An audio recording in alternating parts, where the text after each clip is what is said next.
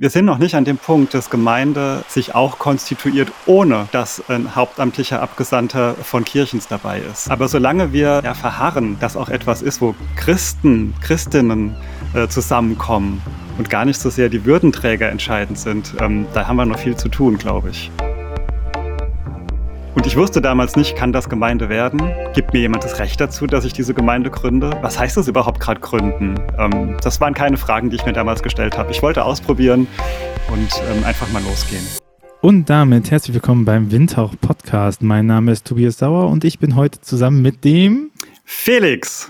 Hi. Hallo Felix. Felix, wer bist du? Was machst du? Mein Name ist Felix Goldinger, ich bin katholischer Theologe und arbeite als äh, Referent für missionarische Pastoral im Bistum Speyer. Und da habe ich einige. Man, äh, genau. Was macht man so als äh, Referent für missionarische Pastoral? Ja, und dann noch in Speyer? Und dann auch noch in Speyer, genau. Also zum einen, ähm, ich habe so ein paar Projekte im Moment oder Initiativen, die mich ähm, im Bereich der missionarischen Pastoral beschäftigen, von denen ich gerne erzähle. Ähm, vielleicht vorneweg noch, ich hadere immer ein bisschen mit dem Begriff missionarische Pastoral. So steht es aber an meiner Tür. Ähm, und ich habe das große Glück, diesen Begriff im Bistum Speyer ähm, füllen und dehnen zu können. Ähm, zum Beispiel mit einer Internetgemeinde, wo wir digitale Glaubenskommunikation ausprobieren.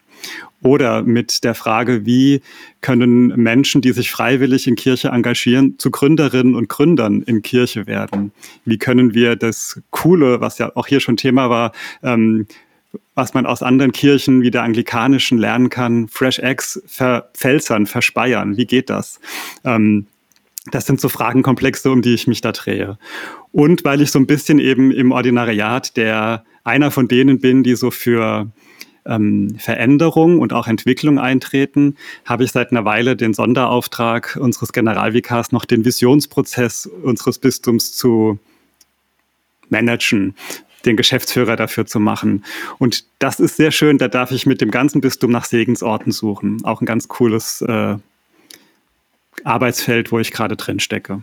Die Frage nach missionarischer Pastoral oder nach Mission an sich ist ja eine Frage, die gar nicht so ähm, irrelevant ist für die nächste Zukunft, ne? weil egal wie du dich, wie du dir Mission definierst, darauf kommen wir ja bestimmt noch, ist es, glaube ich, auch relativ sicher, dass wenn der Trend, was Kirchenaustritte und Kircheneintritte oder auch, wenn man nicht auf Kirchensteuer guckt, sondern auf Verbundenheit mit Kirche als Institution ähm, sieht, dass wenn der Trend so weitergeht, ist eine statistische, ähm, ein statistischer Faktum ist, dass Kirche irrelevant wird. Also noch mehr als bis jetzt. So, ne? Deswegen ist ja die Frage nach Mission oder die Frage nach, äh, wie schafft man Mitgliederbindung oder wie schafft man einen Mehrwert für Mitglieder und sowas, ja auch eine sehr relevante aktuelle Frage. Und welche Antworten hast du denn darauf? Mhm.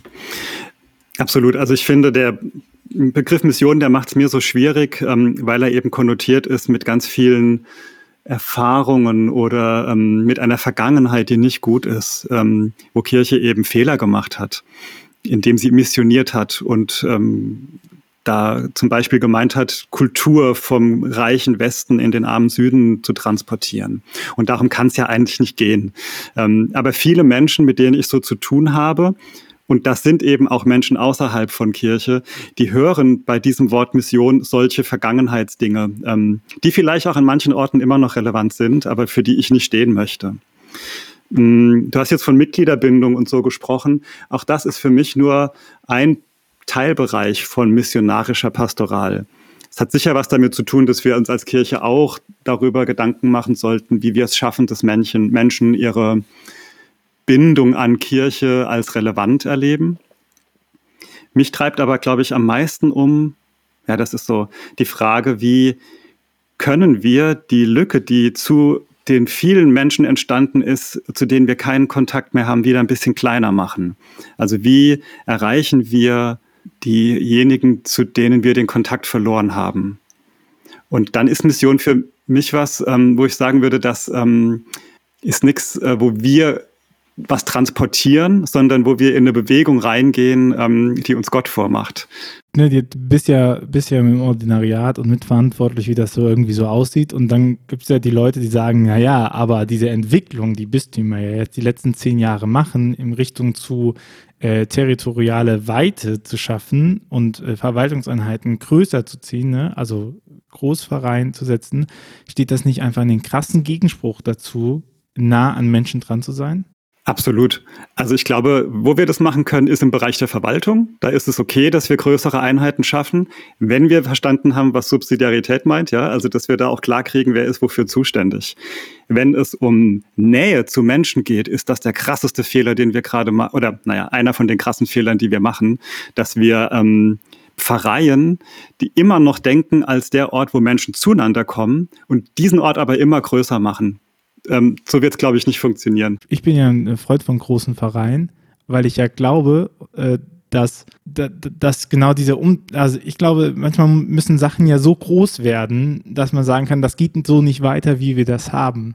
Mhm. Und äh, sich klarzumachen, äh, Aachen sagt das ja so schön, unsere Vereine sind ein Netzwerk von Gemeinden und sich klarzumachen, dass die Nähe eben nicht über die Pfarrei kommt, sondern die Nähe eben über die verschiedenen äh, Beziehungsknotenpunkten oder so. Ne? Und wenn man wenn man das ernst nimmt, dann, ähm, dann ist es ja auch so. Also die, die Leute vermissen ja ihren Kirchturm, ne? die vermissen ja nicht ihre Pfarrei, sondern die vermissen diesen Knotenpunkt Kirchturm der Fete und der wird ja nicht größer. Also der, der Kirchturm bläht sich ja nicht auf und sagt dann, ich möchte aber für noch viel mehr da sein, sondern der, der bleibt in Anführungszeichen. Und die Frage ist ja auch noch, was kommt da an Knoten und Beziehungspunkten mit dazu? Und das ist irgendwie, ich, ich glaube, sowas ist ja einfacher zu denken, wenn man eben ein größeres Feld hat, das man bedienen kann, als wenn man äh, kleinteilig gucken muss. Wenn man so denkt, bin ich ganz bei dir. Wir haben das in Speyer ähnlich. Wir sagen dazu Pfarrei in Gemeinden. Und das ist, glaube ich, ähnlich wie die Aachener das verstehen. Also das quasi die größere Einheit, aber die kleineren nicht äh, unnötig macht. Ich erlebe aber, dass der Anspruch von vielen ähm, Hauptamtlichen, KollegInnen, von freiwillig Engagierten in unserem Verein ein anderer ist. Nämlich, ähm, diese kleinen Strukturen dazu zu bringen, ihre Heimat in der großen zu finden. Und das ist meine Anfrage. Ich glaube, das wird nicht funktionieren. Ähm, und zwar genau aus den Gründen, die du sagst. Ähm, das hat was mit sich kennen zu tun, mit einem Gebiet, das ich überblicken kann, wo ich auch ähm, ein Stück zu Hause bin. Was jetzt nicht für mich heißt, dass wir Gemeinde nur verstehen sollten als, ähm, das sind die Straßenzüge von bis oder diese kleine Ortsteil. Ähm, dazu kennen wir beide uns ja auch schon zu gut. Mir ist es auch sehr recht, in Strukturen oder in Netzwerken zu denken. Ähm, also ich habe ich hab da auch Lust drauf zu gucken, wie geht Gemeinde zum Beispiel im virtuellen Raum. Ähm, aber es muss, glaube ich, etwas sein, wo ich sagen kann, da gehöre ich hin, da bin ich richtig, da kenne ich mich aus und ähm, da habe ich einen Überblick. Ich glaube ja auch, dass es eine der großen Fehlentwicklungen der nachkonziliaren Pastoraltheologie ist, die Gemeinde einzuführen als spirituelle Seite der Pfarrei. Mhm. Also wenn ich, ne, ich, ich habe lange nicht verstanden, was meine Oma ähm, für Schwierigkeiten hat mit Großpfarrei. Aber als mir dann klar geworden ist, hey, die ist halt aufgewachsen in einer Pfarrei, die eigentlich nur der Verwaltungsort war, um Eucharistie zu feiern. Und das eigentlich Spirituelle mhm. war die Eucharistiefeier. So, mhm. und alles andere war relativ irrelevant. Und dann kommt sie hin, dann bekommt sie das Konzil mit und dann heißt es auf einmal, also nicht auf einmal, es sind natürlich langwierige Prozesse, falls Christian Schröder hier zuhört. Äh, ich habe Kirchenrecht aufgepasst. Ähm, langwierige Prozesse, aber dann heißt es auf einmal, naja, diese, äh, unsere, unsere Vereine sollen Gemeinden werden und dann soll mhm. irgendwie alles da stattfinden. Ne? Dann lernt sie auf einmal, okay, nicht mehr Pfarrei ist die Größe und Eucharistiefeier ist das Spirituelle, sondern Pfarrei ist das, wo das Spirituelle als Gemeinde stattfindet und ich muss mich irgendwie mit links und rechts äh, gut stellen und wir sind jetzt irgendwie alle Freunde, weil Christen. Mhm. Und jetzt heißt es auf einmal, okay, du musst dich jetzt nicht nur mit denen, die bei dir in die Kirche kommen, gut stellen und mit einem befreundet sein, sondern du hast jetzt eine Größe von ganz Bonn. Äh, mit denen du alle ja. befreundet sein und gut stellen willst. Und das ist natürlich, also wenn man das halt so denkt, ne, was du auch gesagt hast, so wenn man die Pfarrei weiterhin gleichsetzt damit, dann ist das natürlich unmöglich. Ich, äh, und ich möchte ja auch gar nicht mit einem befreundet sein. Da sind ja auch Milieus drin, wo ich Ekelgrenzen habe, um auch den Fachterminus zu nutzen, ne? Mhm. wo, ich, wo ich Berührungsängste habe, mhm. wo ich sage, mit denen kann ich mich vielleicht auch nicht unterhalten. Oder es gibt Milieus, die fördern mich und es gibt Milieus, die ähm, die sind für mich schwierig, weil, weil das in mir auch was triggert und so. Und auf einmal heißt es ja, ja, aber alles eins, ne? Und dann mhm. soll auch für alle da was angeboten werden. Mhm. Und sagen wir uns, ja, das, das, funktioniert auf so vielen Ebenen eben nicht. Und ich glaube, das ist auch dieses Unbehaken, was Leute fühlen, wenn sie halt sagen, dass sie mit, mit großen territorialen Strukturen Schwierigkeiten haben. Genau. Ich würde einen Punkt gerne noch ergänzen, weil wir sagen oft auch Gemeinde oder Pfarrei, wenn wir es gleichsetzen, findet dann statt, wenn dort jemand ist, der von Kirche den Auftrag hat, äh, Kirche dort zu verkörpern. Also in der Regel äh, der Priester. Ähm, ich vermute, bei den evangelischen Geschwistern ist das ähnlich, Pfarrerin oder Pfarrer. Ähm, und wir, wir sind noch nicht an dem Punkt, dass Gemeinde, ähm, zumindest flächendeckend, sich auch konstituiert, ohne dass ein hauptamtlicher Abgesandter von Kirchens dabei ist. Aber solange wir ähm, in dieser Denke so ver, ver, ver, ja, verharren, dass ähm, das auch etwas ist, wo Christen, Christinnen äh, zusammenkommen und gar nicht so sehr die Würdenträger entscheidend sind. Ähm, da haben wir noch viel zu tun, glaube ich. Und das ist ja schon verrückt, weil ich habe auch mit dem, äh, mit dem Jürgen Maubach und der Ursula Hamann darüber mhm. gesprochen und gesagt so, hey, wie gründet man denn katholisch eine Gemeinde? Also wo mhm. kann ich hingehen? Ne? Und der Jürgen hatte damals einfach das Glück zu sagen, hier gibt es einen Pastoralplan, ich schreibe das jetzt einfach mal rein. Ja. So, ne, Verwaltungsakt. Aber wenn man sich anguckt, hey, wie sind denn, also wie wir haben Gemeinden zu entstehen, haben wir darauf ja gar keine Antwort. Also mhm. wenn ich jetzt eine Gemeinde gründen will, gibt es ja kein Formular Gemeindegründung, wo ich jetzt hingehen kann und sagen, hier entsteht jetzt eine neue Gemeinde und die hat bitte irgendwie anerkannt, ne? Irgendwie Gemeinschaft neuen, äh, neuen Types oder so, kommst zum Kirchenrecht irgendwann hin, aber da musst du ja auch schon riesig sein und äh, sehr, sehr leidensfähig sein, so. Aber nichtsdestotrotz hast du es ja gemacht. Du hast eine Netzgemeinde gegründet, right? So ist das, genau. Ich bin einfach mal, äh, dachte damals, jetzt ähm, sprechen wir mal ein großes Wort aus in dem Sinn, ähm, für etwas, was noch nicht da ist, was aber entstehen soll. Und ähm, in, in Anlehnung an äh, den, den Sprech im Internet äh, dachte ich mir, wir gründen eine Netzgemeinde. Und die heißt Dazwischen, ähm, weil sie äh, dazwischen passen soll, zwischen ganz viele Dinge im, im eigenen Alltag. Ähm, und ich wusste damals nicht, kann das Gemeinde werden? Gibt mir jemand das Recht dazu, dass ich diese Gemeinde gründe? Ähm, was heißt das überhaupt gerade gründen? Ähm, das waren keine Fragen, die ich mir damals gestellt habe. Ich wollte ausprobieren und ähm, einfach mal losgehen. Und das war 2016, ne? Das ist ja ungefähr die Zeit, also das ist nicht ungefähr die Zeit, da habe ich meinen Abschluss gemacht, mhm. damit wir so ein bisschen einordnen, ne? 2016, äh, das Jahr des Sommermärchens. Ja, ja? krass, oder? Nee, Wie lange das? Vorher, oder? Äh, war das nicht 14? 14, ja, ja. Ich sehe gerade, also ich habe nochmal nachgeschlagen, äh, Donald Trump wurde gewählt. Äh, das äh, Brexit-Referendum ist durchgegangen. Ja, krass, aber es ist auch Gutes passiert. Dazwischen wurde gegründet. wurde gegründet, aber nur, dass man mal so eine kleine Einordnung hat. Gerade, ich finde nämlich gerade im Kontext von Internet und Entwicklung vom Internet, ne, TikTok gab es noch nicht, Instagram war noch nicht so ein äh, krasser Hype, ist gerade erst gekommen. Ja. Äh, Blogs waren noch voll äh, im Gange. So, das äh, eine Podcast war noch nicht so der Shit. Mhm. Mhm, äh, kam so langsam äh, auf. Also ich glaube, ein Jahr später geht, äh, startet Fest und Flauschig auf äh, Spotify. So, mhm. das ist ja so eine große Sache. So, und, und in diesem in diesem Kontext kam es auf die Idee, ach, wäre das nicht gut oder gibt es nicht das große Verlangen vom Menschen danach, spirituelle Impulse über WhatsApp zu bekommen? Hast du manchmal gekichert, als du die Idee hattest? Ja, ähm, es war nicht meine Frage, um ehrlich zu sein, dass wir die, äh, spirituelle Impulse ähm, verschicken. Ich, da, darf ich kurz ausholen? Das äh, hat eine ja, kleine bitte. Vorgeschichte. Genau. Und zwar war ich kurz bevor ich ähm, Referent für missionarische Pastoral wurde, noch äh, schwer aktiv in der Jugend wird man so sagen, ja. Ähm, ich war lange Zeit, also sechs Jahre knapp, BDKJ-Vorsitzender im Bistum Speyer. Und ähm, bin aus einer, das ist eh, würde ich sagen, nochmal kurze Replik zum Thema Gemeinde. Das ist meine Gemeinde gewesen zu der Zeit, äh, jugendverbandliche Zusammenkünfte. Ähm, und kam jetzt eben aus einem Kontext Jugendverbandsarbeit oder Jugendarbeit im größeren Sinn und bin eingetaucht in eine neue Abteilung und habe gemerkt, dass mein eigenes Bistum nicht mehr macht, als ähm, eine Website äh, zur Verfügung zu stellen, wo ich Infos abrufen kann und ähm, auf Twitter einmal in der Woche die Headlines dieser Website zu posten. Und das hat mich sehr irritiert, weil ich mir gedacht habe, äh, ich dachte, irgendwas mit Internet hätte auch mit Kommunikation zu tun. Und nun war ich eben zuständig für Glaubenskommunikation und ähm, dieses Missionarische, ja, wo noch nicht so ganz klar, wie, wie, wie, wie fülle ich das denn? Und das war für mich einfach eine gute Gelegenheit, ähm, in und mit und für unserem Bistum ähm, digitale Kommunikation auszuprobieren. Es gab damals schon diese schönen Bilder ähm, mit Sonnenauf- und Untergängen und guten Bibelversen. Mm. Ähm, die like ich auch, ja. Also ich will die gar nicht jetzt in, so in, in die Ecke schieben. Aber da war mir schon klar, das brauchst du jetzt nicht nochmal. Für mich war ein, ein Kommunikationsmedium zu dieser Zeit äh, weniger Facebook oder eine eigene Homepage, sondern ich habe viel mit Freunden, Freundinnen, mit meiner Familie auch über Messenger kommuniziert. Und dieses natürliche ähm, Unterwegssein in der Messenger-Kommunikation, das war mir einfach wichtig zu übertragen in die Glaubenskommunikation. Meine, meine, ich habe die manchmal schon erzählt, meine Legende für den Anfang von Dazwischen ist eine S-Bahn-Fahrt von Speyer nach Mannheim. Ähm, da werden jetzt manche aus dem Dazwischenteam schon die Augen rollen. Ähm, aber das ist für mich wirklich der Ursprung gewesen, dass ich ähm, auf einer Fahrt, das ist so eine halbe Stunde, die man da braucht, ähm, von Speyer nach Mannheim in der S-Bahn stand und nicht mehr an mein Handy kam, das im Rucksack war und äh, wir so eng standen, dass ich da einfach nicht mehr dran kam.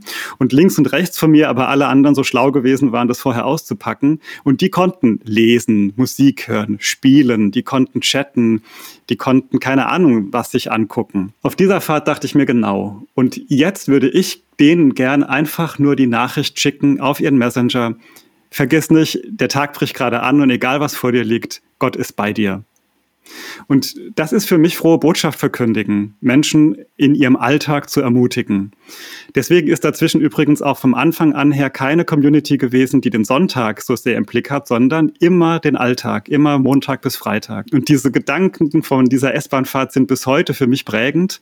Wir schicken nach wie vor montags morgens zum Start in die Woche die Nachricht an die Leute, die mit uns verbunden sind, um sie in ihrem Alltag zu begleiten. Und dann wollen wir hören, was die dazu zu sagen haben und lassen die zu Wort kommen. Das ist das Zweite, dass Menschen da auch mitmachen können und das keine kommunikative Einbahnstraße ist. Das finde ich super wichtig. Und würdest du bei deinem Titel bleiben? Ist für dich dazwischen eine Gemeinde? Ja, dazwischen ist eine Gemeinde. Und nur ist sie schwer zu verstehen als Gemeinde für manche, weil sie nicht jedem Bild entspricht, ähm, das wir ja so im Studium mitkriegen. Oder, was ich selbst an mir merke, noch viel schlimmer, was wir in der eigenen Erfahrung parat haben, wie Gemeinde zu sein hat. Gemeinde ist für mich da, um es mal nur kurz zu definieren, wo Menschen sich versammeln und wo sie gesendet werden. Und das passiert bei dazwischen. Ähm, wir versuchen Menschen zueinander zu bringen auf eine Art und Weise, die für manche ungewohnt ist. Sie läuft nämlich asynchron, sie läuft virtuell ähm, und manche, glaube ich, würden deshalb sagen, ist sie, ähm, deshalb ist sie unecht oder deshalb ist es keine Sammlung. Ähm, das, was ich aber mit den Menschen da auf dazwischen erlebe und von ihnen höre, ist, dass sie das so erleben. Verbundenheit untereinander, Bestärkung im Glauben, im, im Alltag auch, im, im, fürs persönliche Leben und die Ermutigung weiterzumachen, trotz der Unsicherheiten, trotz der Schwierigkeiten ähm, oder weil manche so hart zu ertragen ist. Ähm, das ist Sendung. Und wir erfüllen wahrscheinlich nicht jeden, nicht jeden Wesensmerkmal, nicht jede Note ecclesiae ähm, zu 100 Prozent, so wie sich das manche vorstellen würden. Also ja, aber ich glaube, in, wir sind in jedem Bereich da und können deshalb auch das in Anspruch nehmen, dass wir Gemeinde sind. Es ist ja auch die Frage, wenn man auf Gemeinde guckt und so, wer trägt denn Gemeinde? Also mhm. ich meine, viele Gemeinden und Vereine, die man sich anguckt oder Pfarrgemeinden, ist ja auch rein faktisch so, dass die das auch nicht mehr alles tragen. Ne? Genau. Also wir reden hier klassisch katholisch wäre es ja Märtyrier, Liturgia und Diakonia. Und wo man auch sagen muss, ja, okay, die Diakonia schwierig äh, bei manchen, ja. bringen wir eh immer raus, so ähm, irgendwie so ein bisschen äh, äh, Glaubenswahrheiten so vor sich zu tragen, sagen wir dann, gut, das ist hier das Martyrium, was wir tragen und, und äh, Liturgie, mhm. ja, mein Gott, also äh, Gottesdienstbesucher sind bei drei bis neun Prozent, ne? außer bei Köln, da sind sie, glaube ich, bald bei 15 Prozent, aber das hat andere Gründe. Mhm. Also das ähm, ist ja nicht so, dass das, dass das die Gemeinden vollumfänglich machen. Und dann ist ja auch die Frage so, wer macht das? Ne? Und wir haben ja genau. mal zusammengearbeitet bei der Frage Netzgemeinde dazwischen und ist das eine mhm. Gemeinde und nicht. Und ähm, in mir reift immer noch diese Überzeugung, dass man sich klar machen muss, dass die, dass die Wirkung der Gemeinde nicht die Gemeinde an sich ist, sondern die Leute, die in der Gemeinde sind. Und das hast du ja gesagt mit diesen Sammeln und Senden. Ne? Also mhm. anders formuliert, ich glaube, die Frage, ob die Gemeinde die Grundvollzüge von Kirche erfüllt oder nicht, hängt maßgeblich davon ab, ob die Gemeindemitglieder oder die sich der Gemeinde zugehörig fühlen, in ihrem Alltag und in ihrer Frömmigkeit und ihrer Spiritualität diese Grundzüge umsetzen. So handeln genau. die diakonisch, handeln sie äh, liturgisch, handeln sie äh, nach dem Material. Ne? So, äh, so äh, spürt man oder spüren sie für sich, äh, dass sie sich einer Kirche zugehörig fühlen, was kein Ausschusskriterium ist, ne, das zu machen, aber sich klar zu machen, so dass das sind die handelnden Personen drin. Und äh, damit ich nur keine Schnappatmung bekomme, weil du gesagt hast, virtuell, ich glaube, Digitalisierung ist größer als digitale Produkte. Es gibt keine Trennung zwischen digital und analog, ne? Und das muss man sich ja auch klar machen. Also, warum, aus welchem Grund soll denn die Predigt äh, über, über dazwischen in Audioformat anders wirken, als äh, wenn ich davor sitze und sie mir anhöre. Ne? Also klar, ja. Kontext, aber an und für sich sind das dieselben Sachen, die gesagt werden und es kommt halt auf äh, äh, Qualität und guten Content an, mhm. analog wie digital. So. Also ihr seid eine ganz reale Vergemeinschaftung von Menschen, die aber nicht territorial ähm, zusammen. Ja, ganz genau, ganz genau. Ja. Jetzt, man muss vielleicht noch dazulegen, jetzt hat uns Corona schon auch da ein bisschen nochmal verändert und ich dachte erst weitergebracht, ähm, denn wir haben während der letzten Monate Gemeindetreffen organisiert auf Zoom das war ja plötzlich irgendwie alles ganz easy. Ähm, und wir haben versucht, Menschen da ähm, von Angesicht zu Angesicht dann auch zu treffen. Und ich fand das super aufregend und dachte, yeah, jetzt entsteht dann nochmal eine neue Qualität von Gemeinde. Und das war sicherlich auch so oder ist sicherlich auch so für, für viele, die dabei waren. Ich musste allerdings lernen, ähm, das ist dann auch nur ein Teil davon. Also, weil genauso wie du sagst, jeder, ähm, der damit dazwischen verbunden ist, macht das auf seine Art und Weise. Und nicht jeder braucht das so wie ich, dass dann plötzlich auch noch ein Gesicht verbunden ist mit einem Namen. Ähm, oder dass da fünf Leute zusammensitzen und äh, Dinge besprechen. Das ist gut, aber es ist längst nicht alles. Und wir haben immer noch dieses Bild von Gemeinde, das hat was mit Stuhlkreis zu, zu tun, ja, mit gestalteter Mitte, mit ähm, verbindlichen Regeln und Orten und Zeiten. Und da muss ich mich selbst immer wieder ermahnen und sagen, nee, wir wollen ja hier gerade keine Stuhlkreise aufbauen. Ich möchte keinen virtuellen Stuhlkreis haben, sondern eigentlich möchte ich das nutzen, dass wir im, im Online-Bereich so, so viele Möglichkeiten haben und da eben ähm, in, äh, uns nicht wieder diese Fesseln anlegen, die wir sonst in Gemeinde haben, sondern eben asynchron und ähm, auch gerne anonym. Ja, ich finde, Menschen dürfen das Recht haben, anonym zu bleiben in unseren Gemeinden und so eben Gemeinde mal anders zu denken und neu zu bauen. Das unterstützt eine These, die ich schon länger habe, die ich auch ausformuliert habe in dem Solo-Podcast Wo wächst Kirche. Also wer das nochmal ein bisschen länger und ausführlich haben will, kann es da nochmal hören. Ich glaube, eine Entwicklung der Digitalisierung ist die Umkehr vom Beziehungsvorteil. Während halt klassische Kirche so funktioniert hat, dass man schon wusste, ach ja, das ist der Felix, der ist hier irgendwie Konditor, doch, äh, Sohn, da und da kommt der her, die Eltern haben dann genau. und dann geheiratet, der gehört zu der und der Gemeinde, ach ja, der ist so ein bisschen, keine Ahnung, bei irgendeinem Verband auch so aktiv. Genau. So, und dann kommst du hin und sagst, hi, ich möchte mich filmen lassen. Dann sagen sie, ach ja, dich kennen wir ja schon, Herrn Goldinger. Mhm. So, ne, wir kennen schon deinen Bruder und so. Ich bin auf eine Schule gekommen, wo meine beiden Brüder drauf waren einer der ersten Sätze, den ich gehört habe, war so, ach so, noch ein Sauer. Und mhm. dann war es halt vorbei. So. Ja. Und ich glaube, das hat sich halt gedreht durch verschiedene Sachen, also auch durch dazwischen, durch auch Instagram, wenn man sich sowas anguckt von dem Mechanismus, dass es nicht mehr darum geht, dass ähm, ich Leute bewerte, die zu mir kommen, weil mhm. ich halt territorial die überhaupt fassen kann, sondern ich ja viel stärker ins Anonyme hineinspreche, so in die Parochie, ne, in ja. die Fremde, die ich gar nicht kenne und das kann nur funktionieren, indem ich meine Themen und Kompetenzen für die verfügbar mache, weil Leute mhm. eben nicht einen Problemlöser suchen, sondern Problemlösung. Ne? Ich google nicht ähm, äh, Partnerschaftsberatung, sondern ich google, äh, woran merke ich, dass mein Freund mir fremd geht. Mhm. Und darauf möchte ich eine Lösung haben. Und wenn ich merke, ach so, krass, der gibt ja gute Lösungen zu Beziehungen etc. und dann gibt er irgendwann ein Coaching oder so, dann sage ich, okay, dann mache ich mit. Ne? Oder ich folge dem erstmal, ich, ich höre mir an, was der so hat, ich höre seinen Podcast etc. Und dann ist nämlich das, äh, glaube ich, dann entsteht so eine anonyme Community, die man nicht fassen kann, die man nicht so richtig sieht, die man im Prinzip nur in den Zahlen merkt, ne? dass mhm. äh, HörerInnen ähm, Zahlen steigen oder so. Und ich glaube, die wichtige Sache von Kirche ist, oder von, von jeder Institution, ist dann zu sagen, okay, ähm, wir sorgen dafür, dass es in unterschiedlichen Art und Weisen Möglichkeit gibt, dass sich aus dieser anonymen Masse Leute selber sprachfähig machen. Mhm. Indem ihr zum Beispiel montags aufruft, hier schickt mal euren Impuls, ne? dann kommen die mhm. selber aus der Anonymität heraus. Ihr könnt die gar nicht, ihr könnt die gar nicht aus der Anonymität herausfinden, weil ihr sie nicht kennt.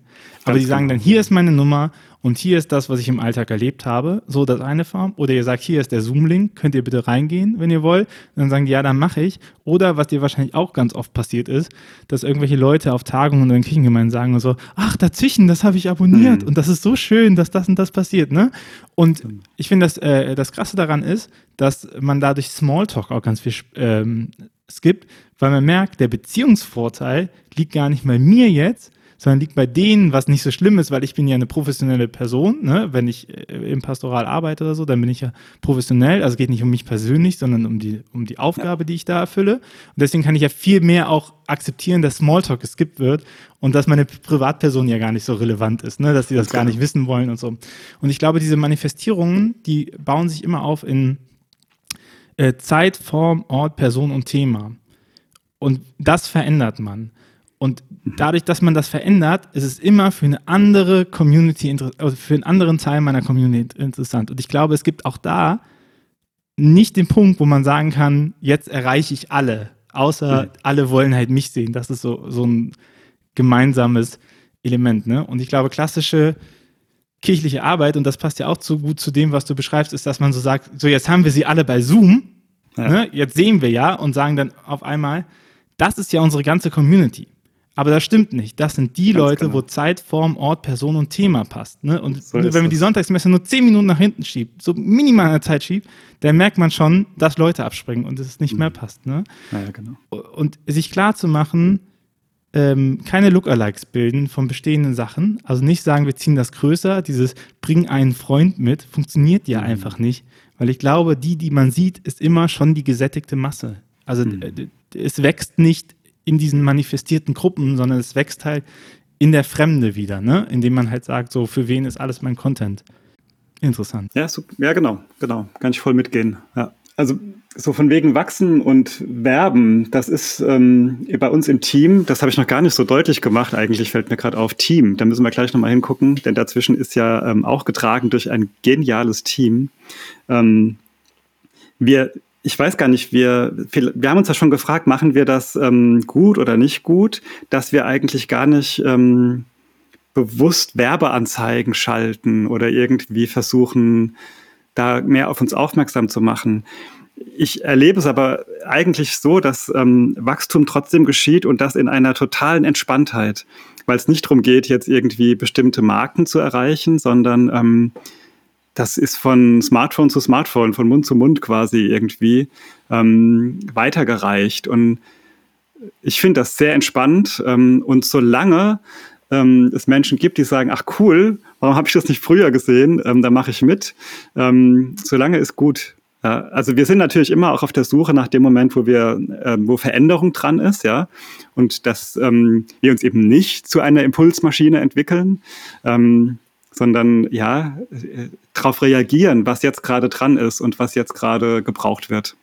Ich glaube, das Wichtige ist ja auch bei diesen ganzen Sachen, dass der, der Form ja ein Ausdruck ist für das, was euch als Vision trägt. Ne? Das ist genauso ähm, suspekt, wenn man sagen würde, wir brauchen nur ein Sofa und können halt sowas schaffen wie die Beimeister. Ne? Und das genau. Gleiche ist halt, wir brauchen Messenger mit Impulsen und können sowas schaffen wie wir züchten, weil das verkennt halt, dass es dieses in die Fremde hineinsprechen mit Themen mhm. und Kompetenzen verfügbar machen, dass das eigentlich der gute, der, der Punkt ist, äh, genau. woran Leute connecten. Und die Impulse sind eben eine von vielen äh, Produkten, die das halt deutlich machen sollen, genauso wie die Abenden, die ihr gemacht habt oder so. Genau, ja, genau, die, so ist es.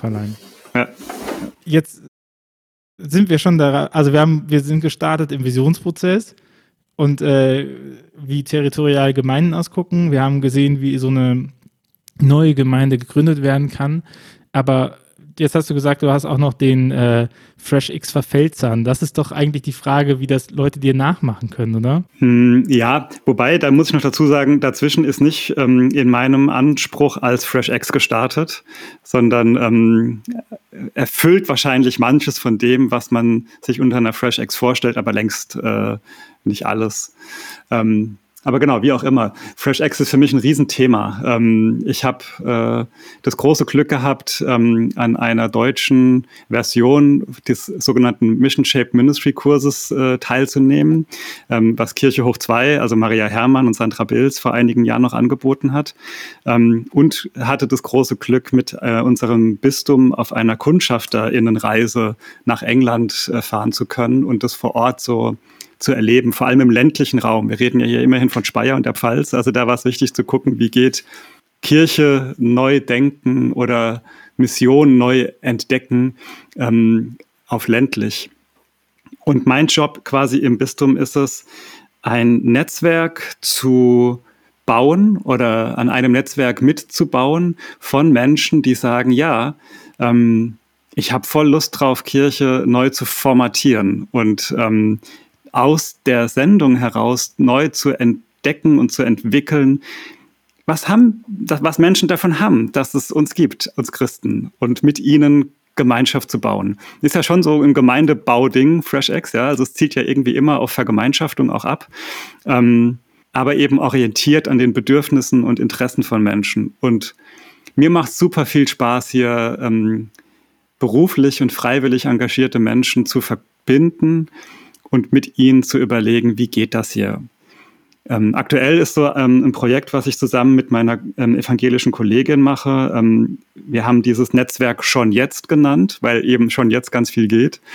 Und ähm, wir haben dieses Jahr damit begonnen, aus eher unverbindlichen Treffen, die wir Stammtische nannten, ähm, jetzt Gruppen zu bilden von Menschen, die ganz konkret ähm, an ihren Initiativen arbeiten wollen. Und das sind so Lerngemeinschaften. Also wir haben, das ist unsere Vision zumindest vor Augen, dass wir uns in diesen Regionalgruppen, in diesen Pioneer-Hubs treffen können, ähm, um miteinander ähm, so in Intervision zu gehen, miteinander zu klären, wo bin ich gerade dran, was erlebe ich hier gerade, welche Unterstützung bräuchte ich vielleicht. Ähm, und wie kann ich das auch geistlich mal ventilieren, ja, also ein Ort für Menschen, die so verrückt sind, äh, dann aber auch noch miteinander ins Gebet gehen wollen, zu schaffen, ähm, damit das mal äh, ja irgendwie so in den nächsten Gang kommt. Ähm, wir wollen raus aus dem reinen Visionieren und dem reinen Träumen. Träumen ist super wichtig und vor allem das miteinander geteilte Träumen ist super wichtig.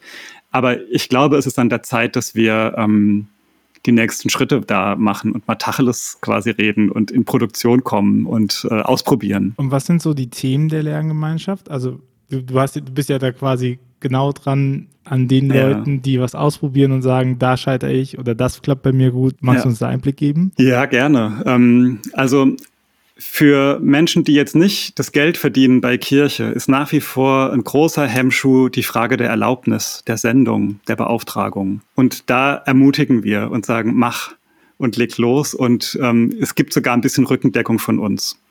Um ehrlich zu sein, weniger Rückendeckung, als mir lieb wäre. Ich hätte eigentlich ähm, den Anspruch gehabt, ähm, dass wir den Menschen, gerade den Menschen, die freiwillig engagiert da unterwegs sind, mehr Sicherheit bieten. Aber das geht noch nicht oder geht nicht. Ähm, und Sicherheit ist ja eh so ein Schlagwort in der Kirchenentwicklung, worüber man viel nachdenken muss, denn ähm, vieles ist unsicher, was wir machen. Quasi so, ein, äh, so eine Urkunde, die sagt, äh, hier ist äh, genehmigt. Sie sind ein offizieller Pionier der pfälzischen genau. Äh, Kirchen. Genau. Ja, und du darfst das. Ähm, also das. Ich weiß nicht, das ist so vielleicht meine katholische Brille auch da drauf. Ähm, aber das ist ein Thema. Ähm, ist es mir erlaubt und gestattet, dass ich das tue, was ich hier tue? Und wenn ich dann, wenn man dann mal genau hinguckt und fragt, ja, was tust du denn? Du, du willst über deinen Glauben mit Menschen ins Gespräch kommen, das ist so eine Motivation. Oder du willst dem Ort, in dem du lebst, dienen, weil du dort eine Hausaufgabenbetreuung aufbaust oder einen Seniorennachmittag neu gestaltest. So what? Also wer hindert dich dran? Leg los. Und dieses sich Mut machen und empowern und ähm, sich gegenseitig bestärken, ist so ein Thema. Dann haben wir in letzter Zeit, also Kirchenentwicklung oder überhaupt missionarische Pastoral ist ja schon in vielen Diözesen und Landeskirchen angekommen. Es gibt zum Glück da in den letzten Jahren etliche Bewegungen und Initiativen, Erprobungsräume und was haben wir nicht alles im Programm von Effectuation, Theorie U, ähm, Sozialraumorientierung, nur mal so ein, zwei, drei Sachen zu nennen, ähm, die wir uns angucken in diesen Lerngruppen. Ja, also was können wir davon von äh, für uns nutzbar machen. Weil Sozialraumorientierung ist ein gutes Beispiel, hat für mich viel mit FreshX zu tun, also so den, den Ort kennen und Netzwerke knüpfen und ähm, mit den Menschen, für die wir das machen, arbeiten. Wie das aber konkret geht, das ist dann die nächste Frage, ja. Also die Theorie, die ist, glaube ich, in, da. Und jetzt müssen wir auch drüber reden, wie das im ganz konkreten Fall, das ist in, in den Lerngruppen wichtig, ähm, am konkreten Beispiel sich entwickelt. Da sind wir aber noch am Anfang, muss ich auch dazu sagen. Wir machen das jetzt seit ähm, März diesen Jahres. Ähm, wir, wir dieses Jahr eben schon noch ein bisschen gehemmt, dadurch, dass ähm, in den letzten Monaten das äh, sich nahe kommen so schwierig war. Ich nehme jetzt eine Erleichterung wahr, wo die Schulen wieder aufmachen und wo gefühlt so auf den Marktplätzen das Leben zurückkehrt, dass da auch sowas wie Gemeindeentwicklung leichter funktioniert als in diesen für manchen doch schon echt schwierigen Fesseln, die ähm, uns die Kontaktbeschränkungen auferlegt haben. Das sind so Erfahrungen, was ja auch so ein bisschen traurig sind, die sich ja mit dem decken, womit ich ja damals auch gestartet bin. Ne? Also weil ganz viele musste ich auch immer sagen, so, hey komm, wir machen das jetzt einfach mal. Und also, ja, kann man das denn machen? Und äh, mhm. ne? irgendwie mit Protestanten gemeinsame äh, Sachen und so. Und du denkst ja, aber wer soll dir denn verbieten, mit Leuten am Tisch zu sitzen, zu sagen, wir machen das jetzt in Gedenken an das letzte Abendmahl, Brot zu brechen und essen? Also wer verbietet dir das denn? Ich meine, das ist eine Eucharistiefeier, also etwas liturgisch gefasstes, was festen Regeln ist und ein Messbuch oder sowas, dass du das nicht nachspielen kannst, ne? dass du ein Pessachfest nicht nachspielen kannst und sagen kannst, so, das ist jetzt einfach so und so. Und du kannst auch kein Freitagsgebet nachspielen, ne? Das verstehe ich, aber ähm, ich, ich sage den Leuten auch immer mittlerweile so, nehmt eure Aufgabenbeschreibung ernst. Wenn da halt drin steht 50 Prozent Jugendarbeit, dann könnt ihr das halt nicht ohne Instagram machen. Und das halt, diesen, diesen Mut äh, eben zu haben und zu sagen, so, hey, wir machen das einfach mal, was soll denn passieren? Weil diese Beschränkungen und das Halten in Beschränkungen resultiert äh, meiner Meinung nach eben aus dieser Angst vor Kontrollverlust, weil du genau weißt, welche Freiheiten du hast und was du alles machen könntest. Ne? Und dass, wenn du aber daran liegst, dass sich nichts verändert, ist das für dich das Schlimmste, was passieren kann, ist, dass die Leute merken, dass die miteinander einfach äh, reden dürfen, ohne nach Erlaubnis zu fragen und was machen dürfen, ohne nach Erlaubnis zu fragen. Ne? Und ich glaube, was ja auch wichtig ist, es wird ja dadurch nicht beliebig. Ne? Es ist ja nicht so, dass die Katholiken ihre Identität aufgeben und dass die Protestanten ihre Identität aufgeben, aber sie reden dann darüber, was sie in ihrem Glauben trägt und verbindet und können voneinander lernen, was die jeweiligen anderen trägt und verbindet.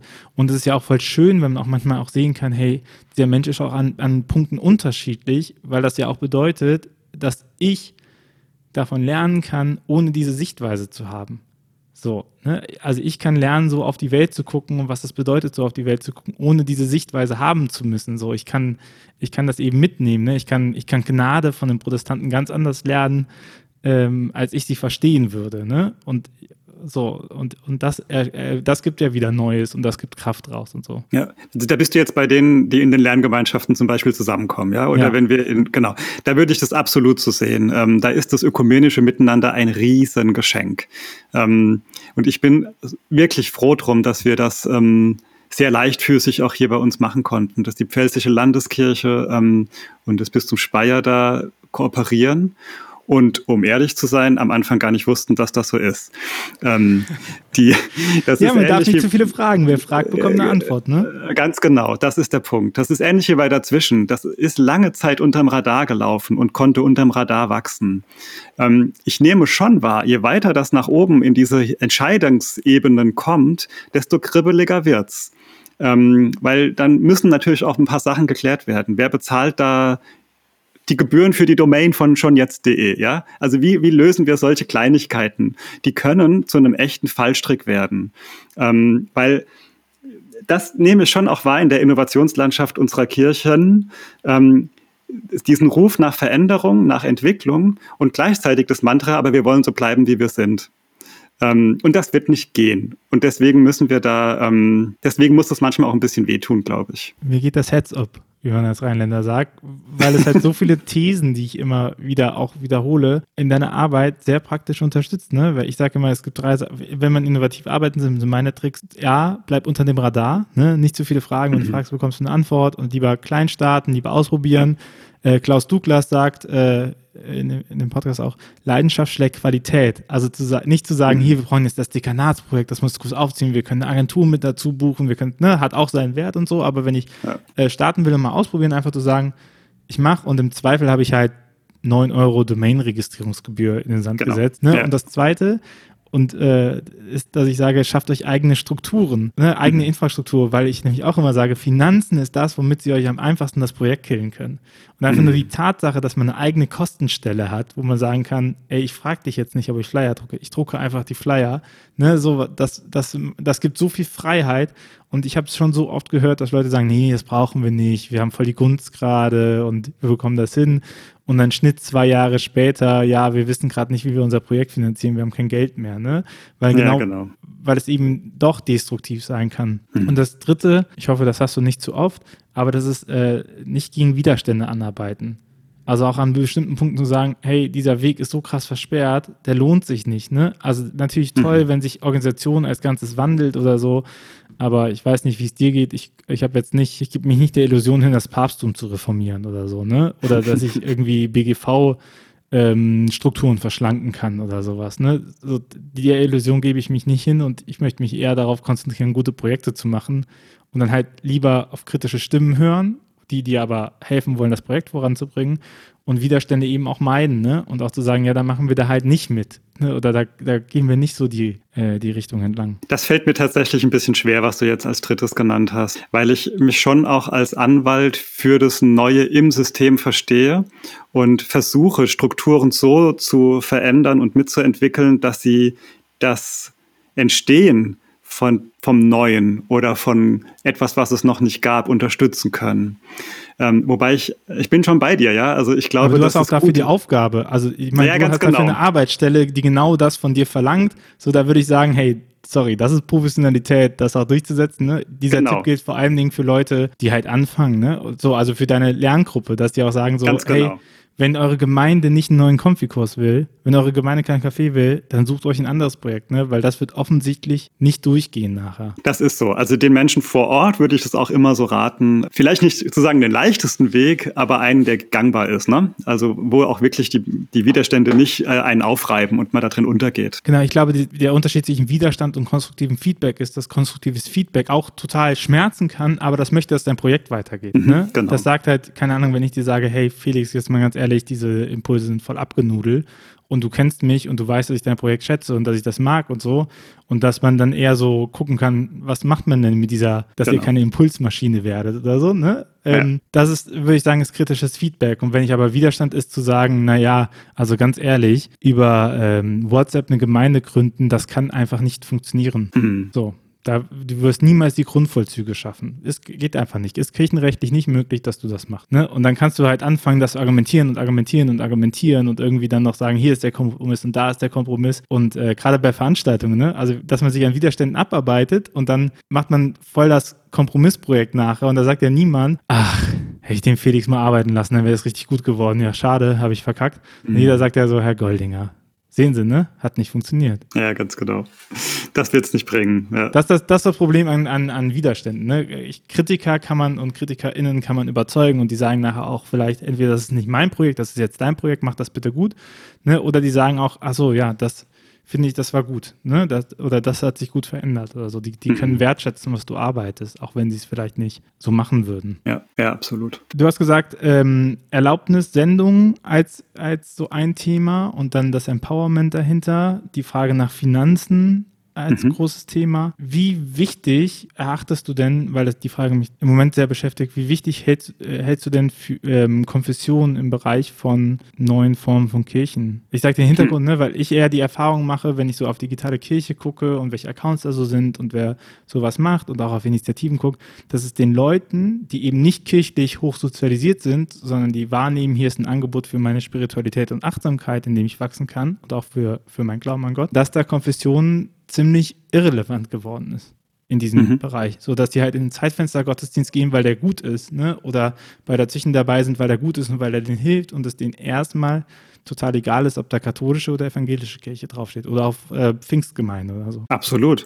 Also das würde ich sehr unterstreichen. Ich glaube, dass die Formen von Kirche, die wir neu entwickeln, mit konfessionellem Denken erstmal nicht viel zu tun haben, sondern ähm, postkonfessionell sind oder überpost, äh, überkonfessionell ich noch kein gutes Wort für, vielleicht im besten Sinne des Wortes ökumenisch. Und dass die Konfessionen in einer Großzügigkeit miteinander umgehen müssen, mit, äh, mit Achtung und Wertschätzung einander gegenüber. Weißt du, es kann ja nicht darum gehen, dass wir, wenn wir so eine Gemeindegründung vorantreiben, am Schluss die Frage im Raum steht, wer hat als erstes die PM rausgehauen, die Evangelien oder die Katholen, dass das jetzt so ist. Das kann es ja nicht sein. Denn die, die Frage dahinter ist doch eigentlich, für wen und mit wem gründet sich hier was neu? Und welche, welchen Weg gehen diese Menschen ähm, in diese Gemeinschaft und wenn es, ich würde mal sagen, gut geht, ja, auch im Glauben. Also es gibt ja diese schöne, das hat mich sehr inspiriert und hat mir sehr geholfen, diese fünf Wegmarken äh, der Entwicklung einer Fresh X. Die nennen das die Serving First Ferney, ähm, wo, es, wo, es, wo es damit anfängt, dass wir die Bedürfnisse wahrnehmen, das Hören üben, dass wir deinen Dienst gehen, dass wir Gemeinschaft bilden, dass wir Menschen ermöglichen, sich als ja, Nachfolgerin, Nachfolger Jesu zu verstehen, in Glaubensgemeinschaft eintreten und dann anfangen zu feiern. Und was da entsteht, es würde mich wundern, wenn das am Schluss den reinen katholischen Ritus ausgeprägt hätte. Der Witz ist ja, dass die Menschen mitbauen und mitbilden und ihre Formen und Riten finden. Was für mich nicht bedeutet, dass Konfessionen irrelevant würden, dadurch, dass wir Kirchenentwicklung betreiben. Wir haben ein schönes Bild, ähm, was ich sehr hilfreich finde, schon in der Apostelgeschichte, wenn wir uns den Dienst im Tempel und das Brotbrechen in den Häusern angucken. Das ist eine gute, ähm, ein gutes Bild dafür, was da auf uns zukommt, glaube ich. Dass wir Häuser und jetzt Häuser in Anführungszeichen bitte, man sieht gerade nicht, was ich hier fuchtle in die Kamera, ähm, Häuser in Anführungszeichen, also Orte, Gelegenheiten, Netzwerke von Menschen, die Glauben und Leben teilen, und zwar auf eine für sie relevante Art. Und es wird vielleicht in diesen Netzwerken Menschen geben, die noch wissen, wo ihr Tempel ist und den Weg dorthin finden und in ihrer Konfession zu Hause sind. Aber ähm, ich glaube, für die Gehen wir mal von den 6% Kirchenbesuchern aus. Die 94%, die gerade nicht wissen, warum sie sonntags morgens um 10.30 Uhr stehen, knien, sitzen sollen, für die wird das keine ähm, relevante Frage sein, aber für die gründen wir Gemeinde. Weil das Wachstumspotenzial von Kirche eben nicht binnenkirchlich ist. Genau. Also es muss, es muss irgendwie ja nach außen deuten. Und ähm, also ehrlich, mich hat in England oder auch wenn ich mir niederländische Beispiele angucke, mich fasziniert diese Liebe für die Fremdheit und für die, diese Begeisterung für diejenigen, die noch nicht da sind. Man muss ein bisschen aufpassen, dass das nicht zu charismatisch wird, ja, und wir jetzt eben so in eine Jünger-Machen-Diskussion ähm, reinrutschen. Aber das Interesse an meiner Nachbarschaft, das ist für mich einer der härtesten Prüfsteine, wenn es darum geht, Gemeinde zu gründen. Ähm, denn die Menschen, die links und rechts von mir wohnen, das sind alles, also ich, vielleicht hört das ja sogar jemand hier, wunderbare Menschen. Ich habe eine ganz geniale Nachbarschaft. Wir feiern miteinander Straßenfeste. Ähm, und es ist für mich der schönste und der schwierigste Teil, über meinen Glauben zu sprechen, weil das Menschen sind, die mein Leben teilen und die mich kennen und die wissen, meint er das ernst oder nicht, was er da sagt. Wie kam ich denn gerade dahin? Ähm, also mit denen Gemeinde zu bauen, das ist richtig gut aber das würde nie ähm, funktionieren, wenn ich denen sage, und am Sonntag treffen wir uns dann ähm, in einer bestimmten Ecke von Kirche. Das und da sind wir wieder an diesem Punkt, wo ich gesagt habe, ähm, keine Lookalike-Gruppen gründen, ja. weil die Leute sind ja nicht sonntags nicht da, weil sie sagen, ach, wir wissen ja gar nicht, dass der Felix da sonntags hingeht, sondern weil ja. sie sagen, wir wissen, der hingeht und wir gehen da nicht hin. Und sich das klar zu machen, ja. dass, dass die, das Interesse daran nicht daran liegt, dass sie es noch nicht kennen. Ne? Also, genau. So, und, und, und da halt hinzugehen und zu sagen, hey, lass uns doch mal über den Inhalt reden und das, was uns bewegt und welche Sehnsucht uns eigentlich treibt, das ist ja der viel genau. relevantere, relevantere Part. Ganz genau. Ne? Und, Ganz genau. und das halt, also auch dafür sorgen, dass einem selber das nicht peinlich wird. Ich meine, hey, was ist denn daran charismatisch? Und jetzt mal ganz ehrlich, das ist auch keine, wenn wir davon reden, dass Kirche wachsen darf und Kirche wächst, ne? Also Kirche wächst aber Kirche wächst eben nicht mehr in den alten Strukturen. Es, es wächst mhm. aber in, in, in neueren Strukturen. Ne? Dazwischen wächst, äh, United for Rescue wächst, ähm, das Ruach-Netzwerk wächst, ganz viele mhm. ähm, äh, äh CreatorInnen, PfarrerInnen auf Instagram wachsen. Ne? Es, gibt, es gibt Wachstum in Kirche, äh, neue Initiativen, FreshX wächst. Ne? Ja. Es gibt das, aber das ist ähm, etwas, was nicht gesehen wird, weil man eher äh, die große Struktur sieht, die fällt, ne? Und sich da mal klar zu machen, dass man hat. Und es ist keine Verjüngungskur, weil ganz ehrlich, gucken wir auf die Statistik drauf, wann treten Leute aus der Kirche aus? Leute treten aus der Kirche aus äh, mit 30 plus, mhm. äh, weil sie einen Gehaltscheck bekommen und das nicht erst seit dieser Generation, sondern das schon in den letzten zwei Generationen. Das heißt, wir haben 40, 50, 60-jährige Menschen, die genau vor dem gleichen Problem stehen wie Jugendliche. Ne? So, also sich nochmal klar zu machen, mit Leuten zu reden, die außerhalb des binnenkirchlichen Kosmos ist, ist keine Jugendarbeit, sondern das ist halt mhm. missionarische Pastoral. Das ist die Frage nach, genau. was haben wir Menschen anzubieten? So. Mhm. Absolut. Und das ist, ich finde, eine super schöne Frage, die mich immer wieder begeistert und motiviert, in einer Kirche das zu denken, die es einem ja nicht immer ganz easy macht, ja. Also ich finde, das muss man in dieser, was wir gerade besprechen, auch anschauen. Die Möglichkeiten, die wir reell haben, ähm, die sind nicht nur günstig, sagen wir es mal so. Ähm, wir, wir sind ja gerade in einer Phase, wo wir viel, ähm, zum Glück, viel Aufarbeitungsarbeit äh, machen, ähm, was äh, sexualisierte Gewalt angeht. Wir sind in einer Phase, wo die Frage nach Macht ähm, und Zulassung von Frauen in Ämter ähm, heiß diskutiert wird. Und ich nehme schon wahr, dass das auch ein Prüfstein für die Entstehung von neuen Gemeindeformen ähm, ist. Wie, wie sehr ist das, was wir da anbieten, auch in Verbindung zu bringen mit der Welt, in der wir das machen? In einer Welt wie jetzt eben unserer, wo wir ja eigentlich gesegnet sind durch ein demokratisches ähm, Miteinander, durch klare Verfahren, durch eine Justiz, die unabhängig ist, ähm, ist es nicht so ganz einfach, ähm, mit einem System zu kommen oder aus einem System herauszukommen, das da einfach grundlegende Dinge anders sieht. Das ist echt, ich glaube, auch für die Menschen, mit denen wir da unterwegs sind, gerade in diesen Lerngruppen, nicht einfach. Weil du immer ähm, doch diese, ähm, diesen Background ähm, mit transportierst. Und ich weiß nicht, wie gut es uns gelingt, da manches ähm, hinter uns zu lassen. Ich nehme schon wahr, dass sowas wie Rollen oder Verantwortungsübernahme in neuen Formen von Kirche ähm, anders aussieht und vielleicht auch leichter ist, gerechter ist, ähm, mehr dem Leben entspricht.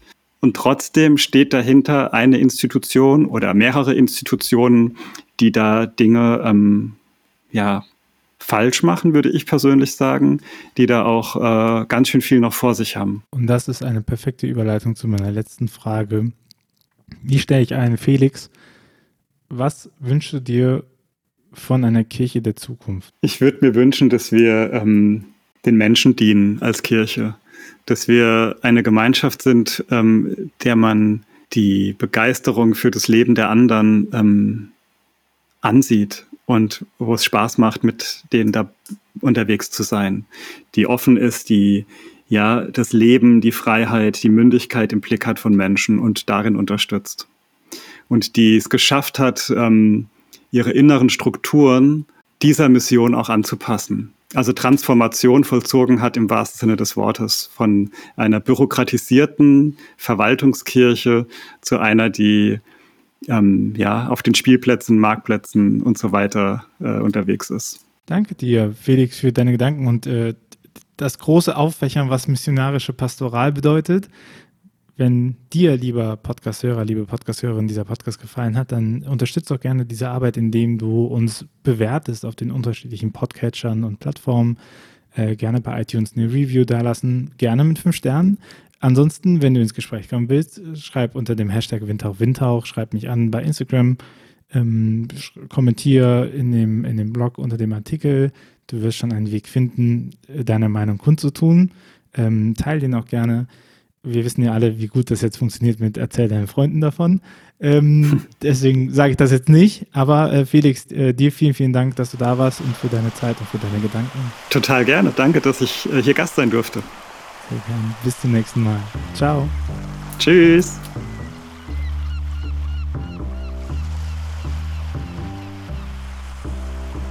Dieser Podcast ist eine Gemeinschaftsproduktion von Ruach Jetzt und der Evangelischen Arbeitsstelle für missionarische Kirchenentwicklung und diakonischen Profilbildung MIDI. Produziert von Ruach Jetzt. Mehr Informationen findest du auf windhauch.ruach.jetzt.